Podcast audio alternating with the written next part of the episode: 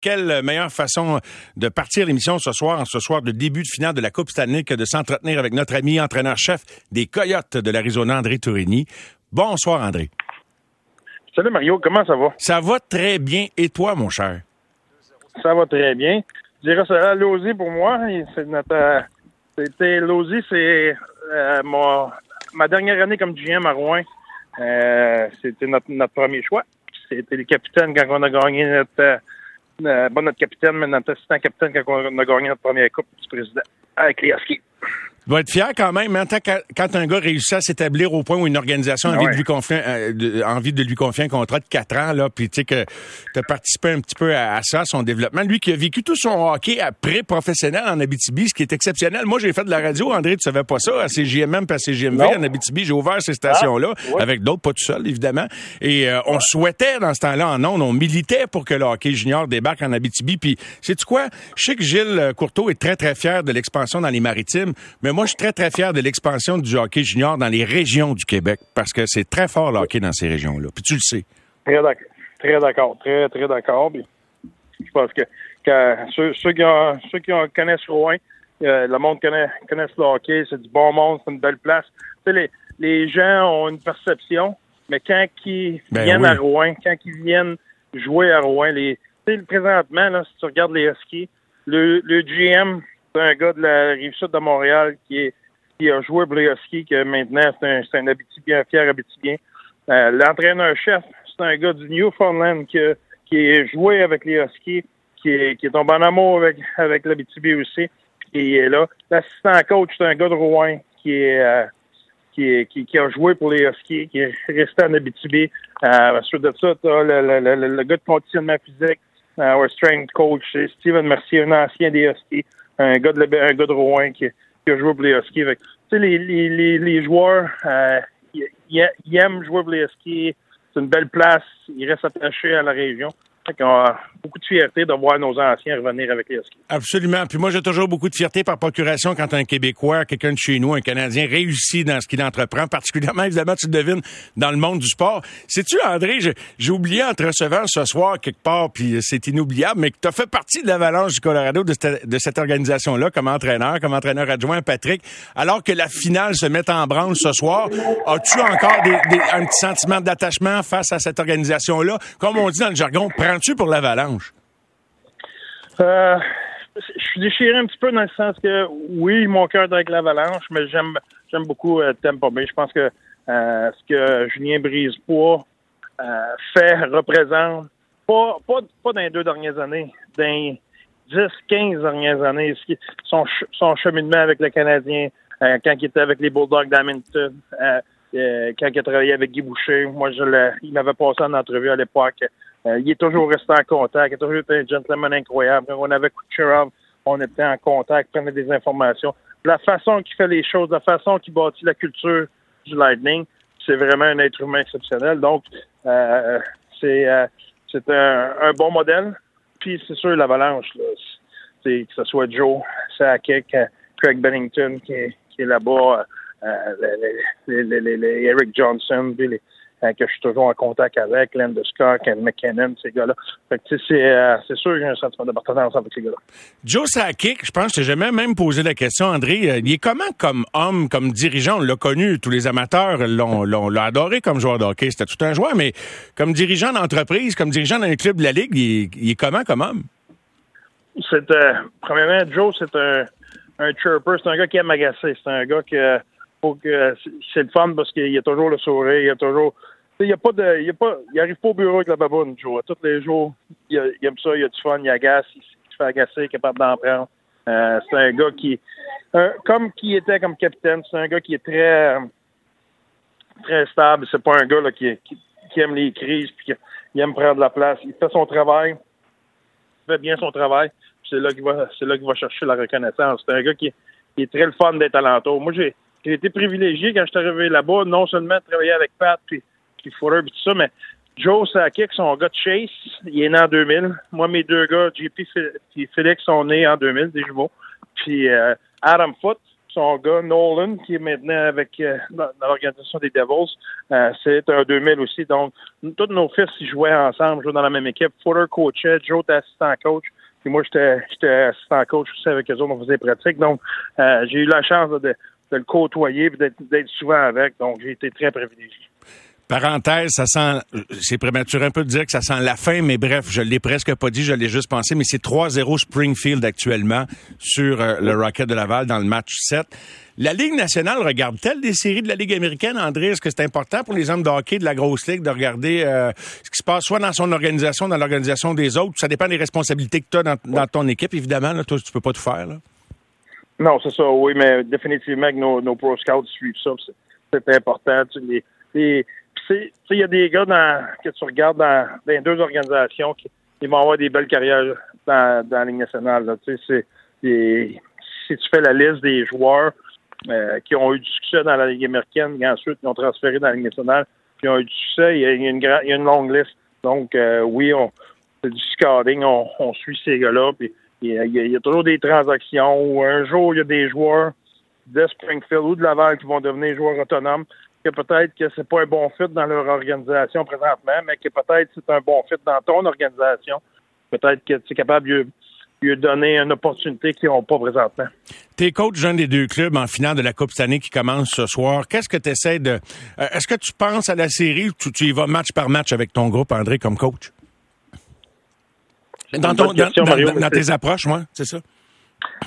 ça dépend de ça dépend des forces et faiblesses de chaque club. Premier des choses, tu as toujours un plan pour essayer de contrer l'adversaire, puis d'exploiter certaines faiblesses de l'adversaire. Le plan, il est bon jusqu'à 8h10 à peu près. À 8h10, là, la game, la game est commencée. Là, tu t'aperçois ce qui marche puis ce qui marche pas. Puis ce qu'on fait de mal pour exploiter certaines faiblesses. Donc, c'est tout le temps des ajustements, mais tu as définitivement un plan à court, moyen terme puis d'un fois, tu es obligé d'aller dans une direction complètement différente. Puis, des bons entraîneurs que j'ai eu la chance de coacher contre, c'est des gars qui étaient justement capables de faire les bons ajustements. Tu peux pas faire 10 ajustements. Il faut que tu fasses les bons ajustements, les ajustements qui vont avoir le plus d'impact, vont te permettre justement de, de closer le gap sur les situations nécessaires. Tu as coaché au Colorado. Guy Boucher a coaché Tampa Bay. Il était avec nous. C'est un collaborateur également à l'émission. Il disait, tu peux pas y aller coup pour coup contre le Lightning de Tampa Bay. Es-tu d'accord avec ça? Euh, il, pense. Ben, en revenant, je, vais, préciser sa pensée un peu parce que je veux pas, je veux pas t'amener à commenter quelque chose qui est imprécis. Et il revenait sur la série des Rangers et, et de Toronto.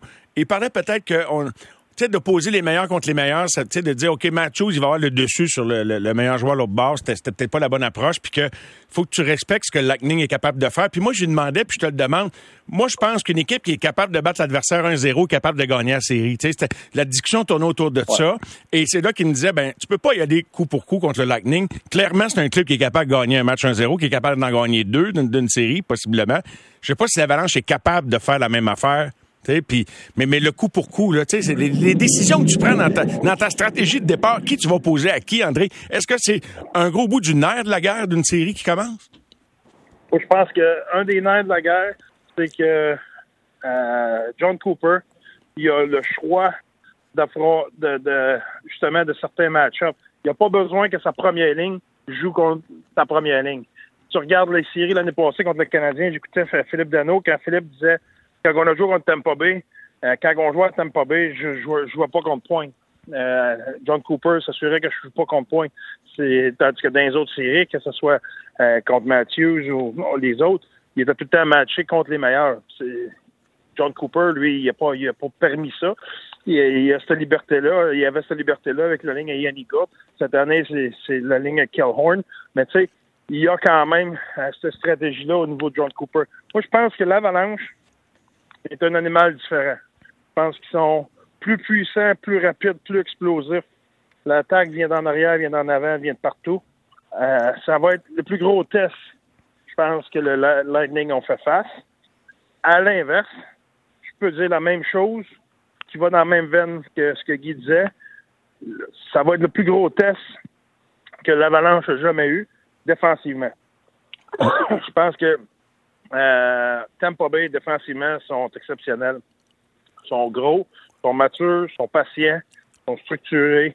Euh, les défenseurs sont excellents défensivement. C'est pas les, les euh, le même impact offensivement que les, défenseurs de l'Avalanche, mais défensivement, ils sont très, très bons un contre un, sont très disciplinés, bloquent beaucoup de lancers, puis ils ont un gardien absolument exceptionnel. Donc, euh, c'est sûr que tu peux pas te lancer dans une game ouverte contre le Lightning parce que les autres sont capables de closer la game, mais en même temps, euh, Tampa Bay va en avoir son argent d'essayer de euh, stopper euh, l'attaque du Colorado. Je dis pas qu'ils sont pas capables, mais ça va être un, test quand même pour eux autres. La série référence pas mal, puis je suis très ouvert à entendre le contraire, mais la, première ronde Toronto-Tampa Bay, crois-tu que Colorado est encore un plus... Donc, ben, tu viens de le dire, mais je, te, je, veux juste l'entendre, être bien sûr. Encore un plus gros test que les Leafs? Ben, oui, oui, mais moi, j'ai une opinion quand même. La série, la première ronde pour une équipe championne, c'est la plus difficile. Puis j'écoutais John Cooper, puis Alex Killorn, puis d'autres qui ont fait des commentaires après la première ronde. Ça lui a pris du temps émotionnellement d'être embarqué autant que Toronto l'était à partir du début. je pense que tu n'aimes pas, là. quand tu commences les playoffs, tu pas bien, les autres, ils voyaient ça, là. Là, on a pour deux mois de grind. Oui. C'est plus difficile. Quand tu quand es rendu en semi-finale, en finale, là, tu sens, tu y touches presque.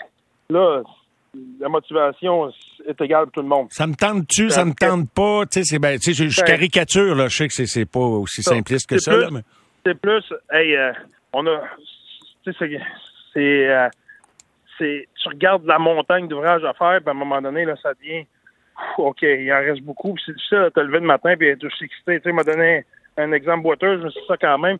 Tu bâtis une nouvelle maison, quand tu es en train de bâtir le solage, puis de couler le ciment, t'es pas aussi excité que la journée que tu commences à rentrer les meubles. C'est Tu commences à rentrer les meubles, là, là, tu, là, là t'as, hâte que tout soit placé, puis t'as hâte de, voir ce que ça va être là. Quand tu coules le ciment, là, tu, tu regardes tout ça, là, puis là, t'as, le matériau sur le côté, tu dis, ouais, on a une coupe de mois d'ouvrage, ça va être, ça va être une grind.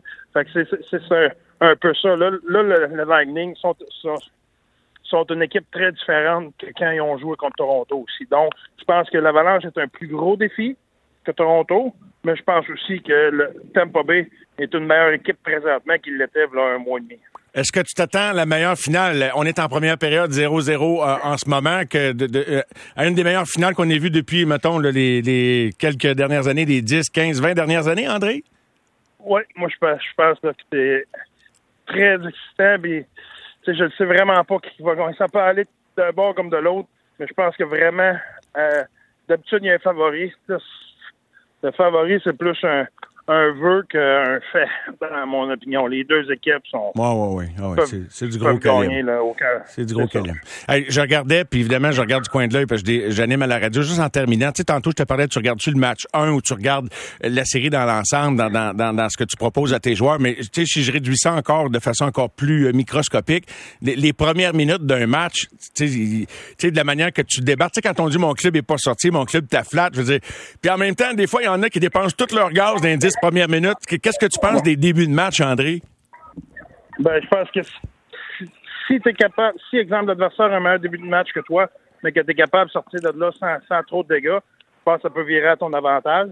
Puis, d'un fois, quand tu mets toute ton émotion au début de match, ensuite de ça, ta game, a descend au lieu d'augmenter. Donc, euh, ça peut aller d'un bord comme de l'autre, mais si tu es capable d'avoir un, début fulgurant puis de prendre les devants, et là, tu peux te transporter sur cette vague-là pour le reste du match. Donc, L'importance du premier but.